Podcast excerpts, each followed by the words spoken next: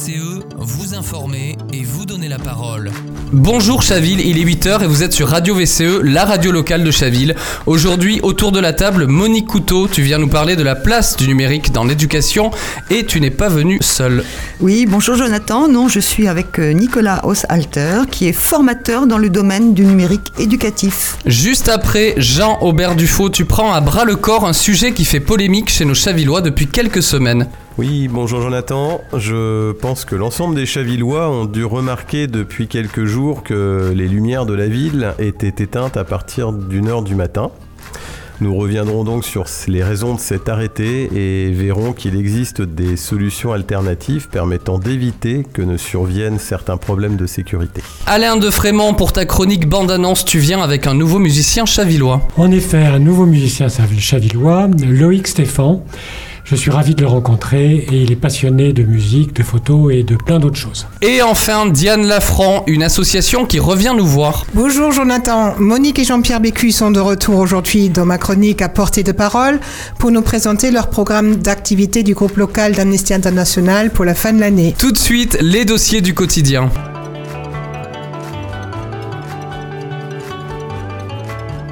Dossier du quotidien avec Monique Couteau. Oui, bon ben bonjour euh, Nicolas, donc merci d'être là. Je voudrais quand même dire euh, à nos auditeurs que tu as fait toute ta scolarité à Chaville, au Pâquerette, à Paulbert, puis au collège Jean Moulin. hein. Donc euh, tu as une bonne connaissance de l'école chavilloise. Alors est-ce que tu peux nous raconter un petit peu ton parcours. Euh, voilà, tu, n'as- pas, démarré ta carrière comme formateur dans le numérique. Donc, comment tout ça est venu? Alors bonjour à tous et merci pour votre invitation. Alors j'ai euh, fait des études de droit public et j'ai toujours aimé euh, euh, la chose publique. Je suis ensuite devenu médiateur dans une association du euh, 3e arrondissement à Paris et j'ai passé le concours de professeur des écoles et je suis devenu professeur des écoles. Pendant 10 ans j'ai enseigné dans des écoles du 92 euh, en ZEP et puis ensuite à Suresnes. Et puis au bout de 10 ans, j'ai évolué vers, euh, vers un nouveau euh, métier, le, le métier de la formation, euh, en 2015. Voilà, j'ai rejoint un réseau qui s'appelle Réseau Canopé. Est-ce que tu peux expliquer ce qu'est le réseau Canopé? Alors historiquement, c'est un réseau qui s'appelait CDDP, Centre de documentation pédagogique, euh, qui était organisé euh, comme beaucoup de services de l'État avec euh, un national qui était situé à Poitiers et puis ensuite des antennes départementales et entre les deux régionales. Donc ça s'appelait le CNDP, puis le CRDP et le CDDP, puis on descend vers le département. Et en 2015, euh, il, il y a eu une refondation et il s'est appelé Atelier Canopé, enfin Réseau Canopé avec des ateliers canopés dans chaque département. Donc un atelier canopé dans chaque département et moi je suis euh, dans celui du 92. Est-ce que tu es devenu formateur tout de suite? Comment ça s'est fait? Alors non, euh, au départ j'étais euh, sur plusieurs, euh, plusieurs fonctions, notamment de la communication et puis de l'accompagnement des usages. Et au fur et à mesure, je suis, je, je- voilà, je suis devenu formateur. Et il y a eu notamment euh, un moment euh, clé euh, dans l'histoire de, notre réseau, c'est le confinement avec la, Covid. Et là, on a vraiment tout, on a commencé à vraiment faire beaucoup de formations à distance. Et on, a, on a vraiment réorienté notre activité vers la formation quasi à 100%. Donc, est-ce que tu peux nous dire euh, ce, euh, ce que sont les ateliers Canopé Quelles sont vos actions Quels sont les pôles différents Le matériel euh, Voilà.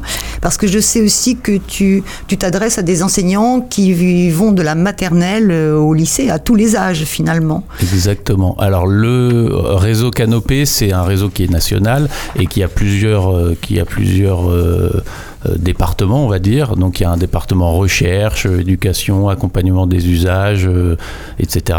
Et ensuite, dans chaque euh, département, donc il y a un atelier Canopé. Donc un atelier Canopé a vocation à accueillir euh, des formations et euh, à euh, organiser des formations à destination des enseignants du premier et second degré, donc depuis la maternelle jusqu'au lycée, et y compris euh, les, euh, futurs enseignants qui euh, sont à l'INSPE. Euh, donc vous entendez dans un atelier canopé, euh, vous poussez la porte et vous avez des matériels euh, qui peuvent être euh, utilisés dans les écoles, dans les collèges, dans les lycées et qui ont vocation à. C'est une sorte de. On vous, enfin, vous pouvez venir découvrir les euh, différents matériels et en fait il y a différents pôles. Alors il y a un pôle éducation aux médias, à l'information, un pôle robotique, un pôle réalité euh, augmentée, réalité virtuelle euh, et vous pouvez comme ça aller essayer des nouvelles pratiques ou des pratiques que vous avez déjà et vous faire accompagner par des formateurs qui vont venir vous aider à, à développer les usages dans vos, dans vos classes. Tu m'avais parlé de radio, ça nous intéresse beaucoup puisque ici euh, on est dans une radio locale. Comment ça se passe? Alors il y a un pôle EMI, donc éducation aux médias à l'info. Dedans il y a une web euh, radio. Euh, donc les web radios, elles sont déployables en classe parce qu'elles tiennent dans une mallette. En fait, c'est une mallette qui roule. Dedans il y a trois micros, une tablette, un ordinateur. Euh, quelques pieds de micro et l'idée c'est de pouvoir les déployer dans les classes, euh, dans les écoles et euh, de pouvoir évidemment favoriser l'oral avec les élèves mais aussi l'écrit puisqu'on écrit la plupart des chroniques que l'on que l'on dit avec les élèves. Et on a aussi nous on accompagne un, concours de podcast en fait qui est organisé par l'agence française de développement et on accompagne donc ce, ce, ce cette création de podcast. Donc voilà, ça fait partie des euh, activités qu'on a euh, à Canopé. Euh, on développe les activités de web radio qui sont très demandées puisque ça devient une priorité nationale puisque les nouveaux programmes invitent chaque collège à être doté de sa propre web radio et d'avoir même un parrain qui vient parrainer ces web radios dans les collèges. Donc voilà c'est vraiment quelque chose de très actuel. Bon, alors peut-être une question un peu générale. Je suis parent ou je suis enseignant, mais peut-être plus je suis parent. Comment je fais pour accompagner mes enfants ou mes élèves dans les usages du numérique? Que peux-tu nous recommander? Alors déjà, euh, de ne pas être trop euh, manichéen, c'est-à-dire que c'est pas tout bien ou tout mal, le numérique, euh, les réseaux sociaux, etc.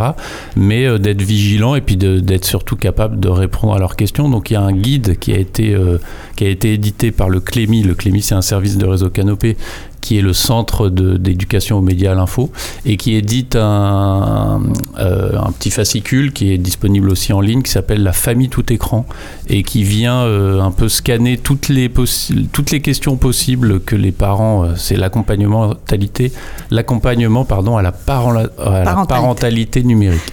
Donc voilà comment ça s'appelle. Et il va y avoir des questions et des réponses. donc ce guide est vraiment très très bien fait. Et sinon, je recommande aussi une, une web série qui a été coproduite par euh, Réseau Canopé et par Arte, qui s'appelle euh, Dopamine et qui euh, vient lever le voile sur le fonctionnement notamment des réseaux sociaux, qui est très très bien faite. Et il y a un accompagnement derrière, il y a aussi un, comment dire, un dossier pédagogique pour aider les enseignants à, monter des séances dans leur, dans leur classe. Ah bah c'est plein de bonnes idées. Merci beaucoup d'être venu avec nous. Merci Monique. Nicolas Ossalter, je rappelle que vous êtes formateur dans le domaine numérique éducatif. Vous travaillez à l'atelier Canopé de Vanves à côté du lycée Michelet, ouvert du mardi au vendredi. L'équipe vous attend nombreux. Jean-Aubert Dufaux tout de suite pour sa chronique Terre à Terre.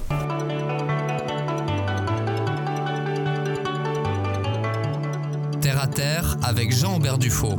Couper l'éclairage public comme ça a été fait a pu surprendre bon nombre de Chavillois qui n'y étaient pas préparés. Y a-t-il des raisons à ça? Alors, euh, l'arrêté de mise en application a été signé par notre maire le 12 octobre dernier et publié le 13 octobre. Il est effectif depuis le 15 octobre.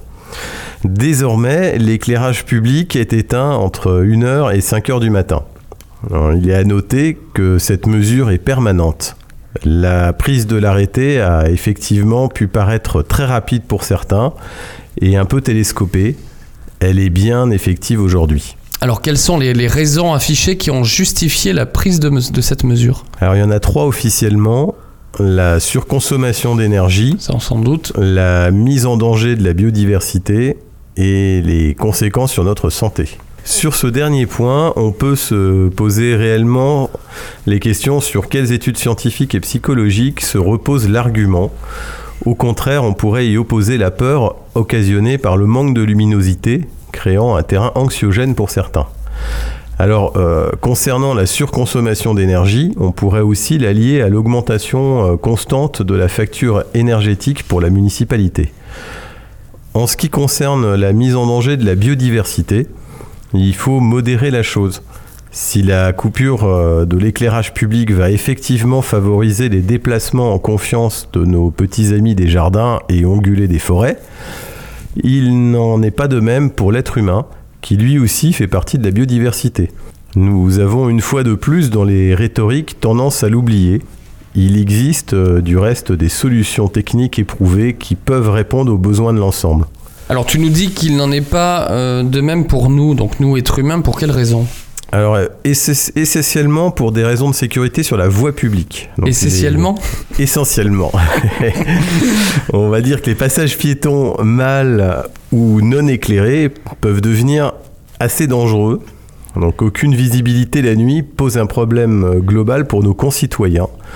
Et promener son chien peut devenir un vrai problème, en particulier sur des trottoirs euh, où des feuilles mouillées et autres euh, se, se retrouvent au sol. Donc des personnes âgées peuvent se retrouver en, en danger réel. Alors tu as mentionné tout à l'heure des, des solutions alternatives, tu pensais à quoi?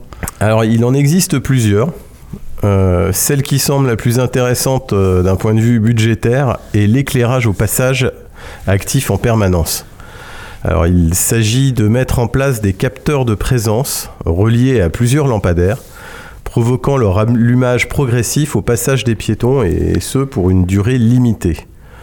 Donc une autre solution consiste à jouer là aussi avec des capteurs, mais équipés de modulateurs d'intensité. Ainsi, on maintient une faible luminosité, mais suffisante en permanence. Et lorsque l'on s'approche d'un passage piéton ou d'une zone à risque, de par sa configuration, la luminosité croît de façon à rendre bien visibles les obstacles. Donc à la lecture de ceci, il ne serait pas trop tard pour réfléchir à la mise en place euh, d'une solution alternative plus rassurante pour nos concitoyens et impactant positivement elle aussi le budget et respectueuse de la faune sauvage. Merci. Pour- pourquoi une heure du matin euh, c'est, enfin, je veux dire, c'est lié à quoi? Pourquoi, pourquoi pas deux heures ou pourquoi pas minuit? Pourquoi pas 11 heures? Alors là, pourquoi je ne suis pas dans la tête de notre maire et C'est, c'est Non, par- la- ça aurait pu être par Si, rapport à la euh, mobilité Le- L'argument euh, avancé, c'était en gros euh, le dernier train. Mais Ah. je ne suis pas sûre qu'il n'y ait pas un train après 1h du matin. Je ne sais pas exactement à quelle heure Ouais. euh, arrive le dernier train, et puis 5 heures. Après, effectivement, c'est de nouveau les trains du matin. Il me semble C'était qu'à. Montparnasse, on a un train à mi- alors euh, je sais pas si ça, ça change souvent, mais à minuit 35, il y a un train normalement. Ouais, et je crois que c'est ça pas veut dans dire les qu'à- eaux, une qu'à heure une du heure- matin, rive droite aussi, un train de Saint-Lazare. Il faudrait, faudrait quand même vérifier que, effectivement, euh, au moins l'éclairage reste jusqu'à ce que les gens euh, soient sortis du dernier train. Ouais, je suis pas, je suis pas convaincu que sur le dernier, euh, un habitant à côté de la gare hein, de, Bon, de sera- rive droite, j'ai sera vu des petites lampes de poche déjà, donc Ouais. euh, Bon, et ça se rallume à 5 heures du mat? 5 heures, ouais. Bon. ouais. Merci Jean Aubert pour cet éclairage à basse consommation bien sûr. L'invité d'Alain de Frémont est en train de prendre place autour de la table en attendant le jingle.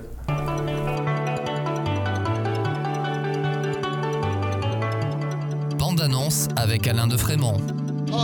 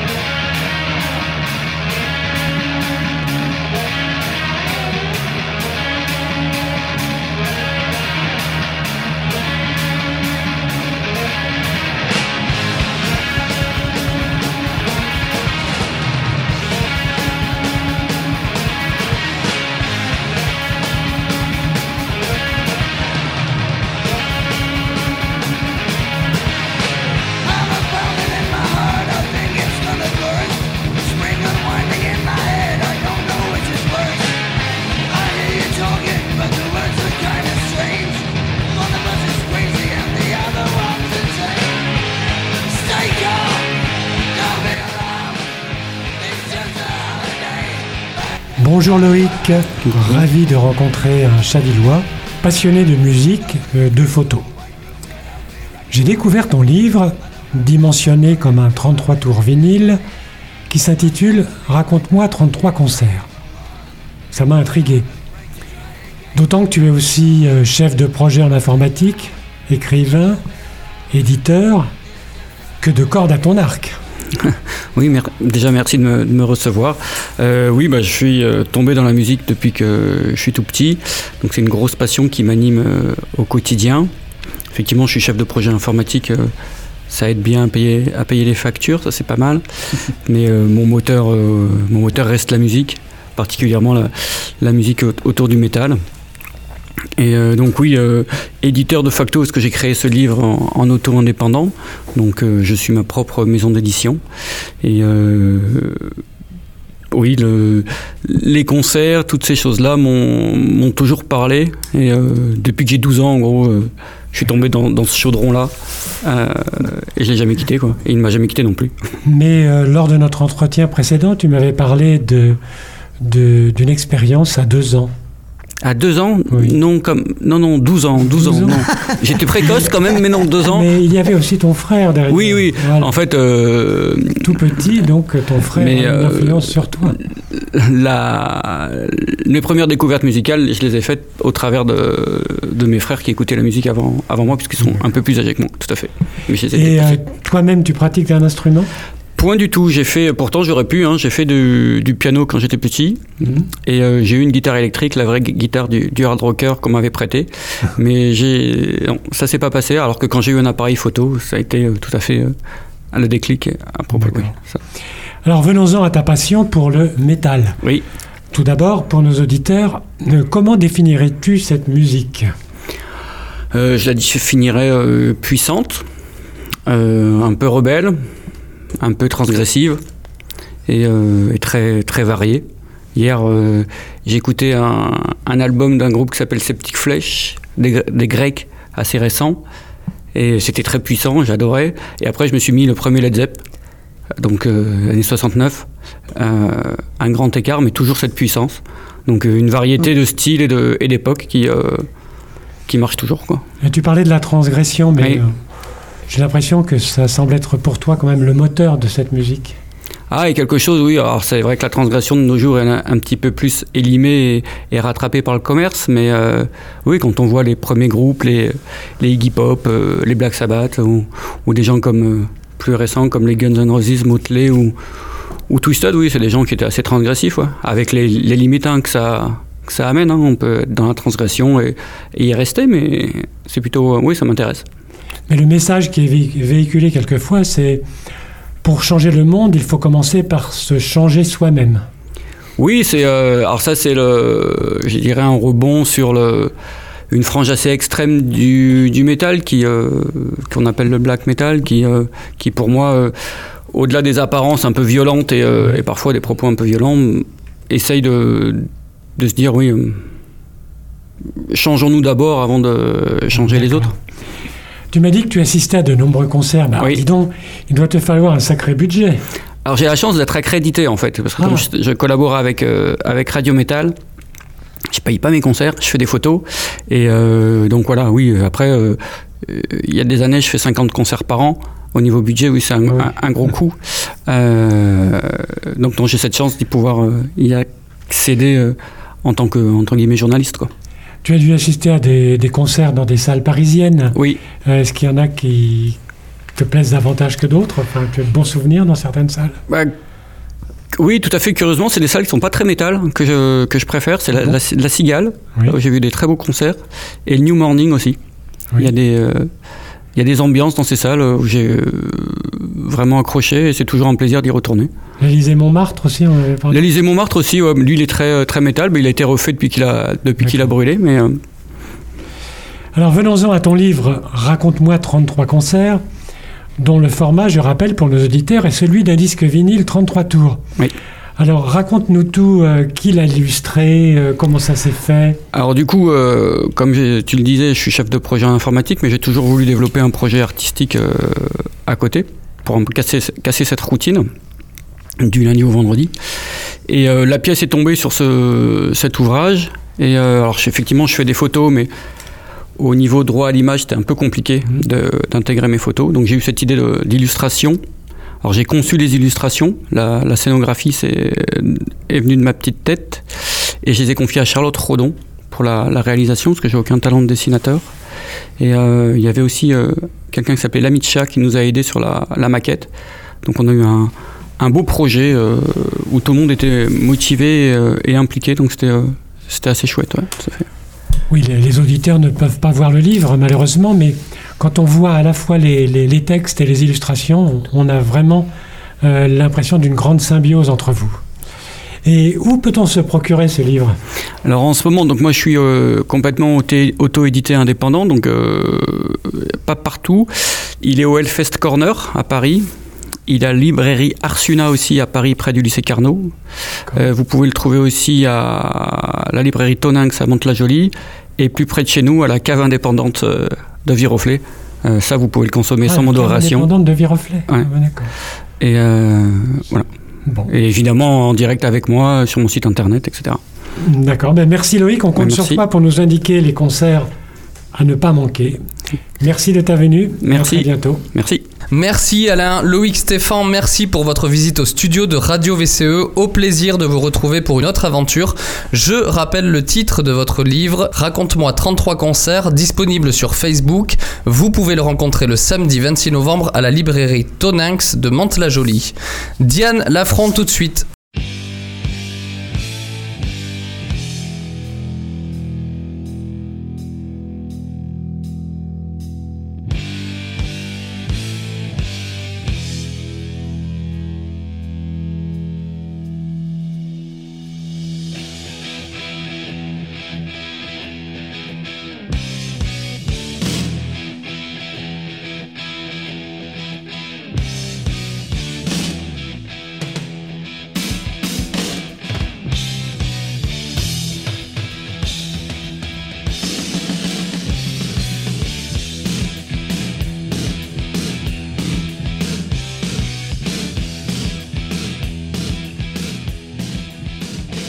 Bonjour Monique et Jean-Pierre, vous êtes de retour aujourd'hui au studio Radio VCE pour nous présenter le programme d'activité de fin d'année d'Amnesty International.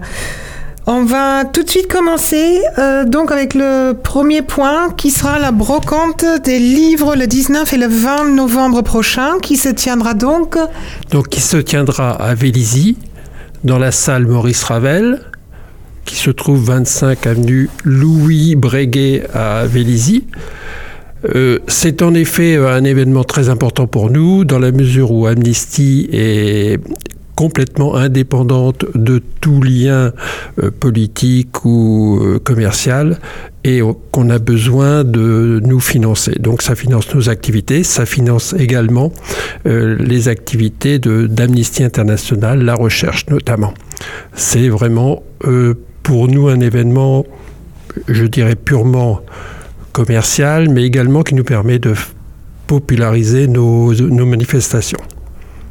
Très bien, donc les personnes peuvent venir vous donner les livres, les vinyles, euh, tout ce, tout ce qui peut vous aider à, à les vendre. Alors, nous disposons déjà d'à peu près 20 entre 15 000 et 20 000 livres qui sont déjà stockés, triés, euh, classés par catégorie. Euh, nous, en ac- enfin, nous en accepterons pendant la brocante si jamais des gens ont au dernier moment des livres à nous donner. Mais c'est surtout dans le, tout le courant de l'année qu'à différents moments, on pourra les recevoir et les trier et les classer. Très bien. Ensuite, il y aura une exposition à l'Atrium de Chaville sur les droits de l'homme et les minorités sexuelles qui aura lieu le 28 novembre au 7 décembre. Et cette exposition sera euh, en relation avec un film, un film d'animation, qui relate l'histoire euh, vraie d'un jeune homosexuel ayant quitté l'Afghanistan. Euh, à la suite de ce film, il y aura un débat et un responsable de la commission orientation sexuelle et identité de genre, euh, venant donc de la section française euh, euh, d'Amnesty, sera là présent et nous exposera donc, fera un petit peu un, état des lieux et vous pourrez poser toutes les questions que, vous voudrez. Et je rappelle, le titre du film, c'est Flea. Fli, voilà. Très bien. Tout à fait. Ensuite, il y aura une euh, prochaine euh, projection également de, de film, le film La Ruche. La Ruche, donc, qui est programmée au Ciné-Club de Vélizy le vendredi 2 décembre à 21h. C'est un film qui a été tourné, qui est le premier film de Biarta Bacholi, qui est une euh, euh, kosovare albanaise et qui relate l'histoire d'une euh, kosovare qui s'appelle Farish Oti et dont le mari a disparu pendant les guerres au Kosovo à la fin des années 90. Ce film montre la lutte contre le patriarcat et un système politique corrompu et rétrograde pour entretenir la mémoire euh, justement de son mari et de sa ruche, d'où le titre du film. C'est un film qui est sorti en, en 2021, donc euh, très récent. Et comme à chaque fois que Amnesty propose un film, il y aura euh, un débat, il y aura un échange avec la salle, et là, ce sera avec une responsable de la commission droits des femmes Amnesty International, qui est Sophie Danos, euh, que certains ont peut-être déjà rencontrée. Merci beaucoup Jean-Pierre. Et puis un dernier point, le grand rendez-vous annuel d'Amnesty International, Monique. Oui. Vous pouvez nous en parler un peu plus? Oui, ce grand rendez-vous, euh, donc c'est euh, une manifestation en fait de tous les membres d'Amnesty International, euh, de tous les pays ayant une section, et ceci à l'occasion de l'anniversaire de la Déclaration universelle des droits de l'homme, votée unanimement à l'ONU le 10 décembre 1948. Donc là, nous avons euh, dix jours pour faire signer des pétitions, euh, pour avertir le, public sur euh, dix cas euh, emblématiques. Euh, cette manifestation se fera du, euh, du, 20 du, du 2 décembre au 12, au 12 décembre, mais bon, on avait un petit peu de latitude pour aussi manifester un peu avant et un peu après. Et il y aura donc euh, 10 cas. Ces personnes sont des personnes qui ont été euh, emprisonnées, voire torturées lors de manifestations pacifiques dans différents pays. Euh, donc, par exemple, en, Iran, euh, euh, une personne a été arrêtée pour avoir manifesté pacifiquement et a pu donc doit être emprisonnée pendant pendant 30 ans. Une Russe aussi emprisonnée pour avoir critiqué la guerre en Ukraine et aussi en France, une personne qui a été tuée lors d'une manifestation il y a quatre ans, une personne qui était au quatrième étage de, de son immeuble et qui a reçu une, bombe lacrymogène. Euh, et cette personne était en train de téléphoner à sa fille et juste avant de, tomber, a dit à sa fille euh, On m'a visé par cette, par cette bombe. Donc Amnesty euh, demande que la lumière soit faite sur cette, sur cette, sur ce, sur cette personne, sur ce, sur ce drame, et, et que toute l'enquête aussi soit, soit, soit transparente. Voilà, donc euh, 10 pays et donc aussi la France. Et euh, nous allons aussi commencer une grande campagne, justement, euh, une campagne internationale sur les manifestations euh, dans le monde, les manifestations qui sont de plus en plus importantes dans le monde. Et ces manifestations, la plupart pacifiques, sont euh, de plus en plus euh, menacées. Euh, L'usage de la force est de plus en plus important. La surveillance de masse et notamment la reconnaissance faciale aussi prend de, l'ampleur.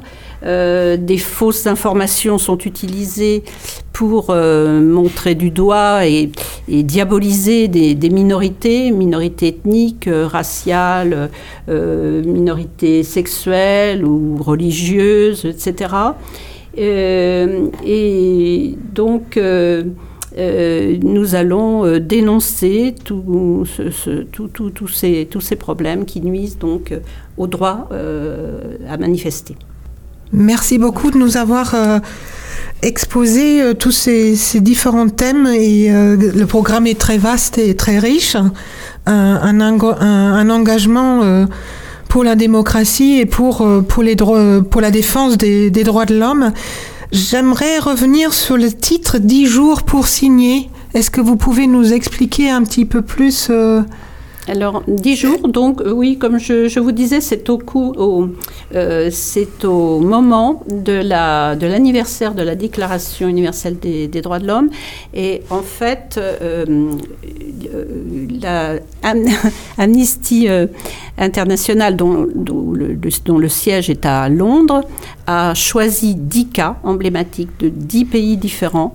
Et c'est l'ensemble des, des- des- des pays et donc euh, des, comment dire, des adhérents d'A- d'Amnesty International qui font signer ces pétitions. Très donc euh, il y aura un, un nombre considérable de, de signatures, euh, soit par Internet, soit sur papier. Et, et- et on a remarqué que, euh, que ces lettres ou ces, signatures qui, bloquaient souvent les, boîtes aussi hein, Internet des, euh, dirigeants, par exemple, auxquels euh, on, envoie ces lettres, euh, avaient de l'effet. Et, l'année suivante, vous aurez le retour, c'est-à-dire nous saurons euh, quels ont été nos résultats, si les gens ont eu un, procès équitable, s'ils ont cessé d'être torturés, etc. Donc nous avons des retours qui sont encourageants. Merci beaucoup de nous avoir retrouvés aujourd'hui au studio et euh, de nous avoir présenté ces, ces activités de, de fin d'année. Merci Diane, merci à Amnesty International. Si vous voulez les joindre par mail, chaville-viroflé@amnestyfrance.fr ou au 06 73 37 13 67. C'est la fin de cette émission, on se retrouve lundi prochain 8h. C'était Jonathan Denuy sur Radio. VCE.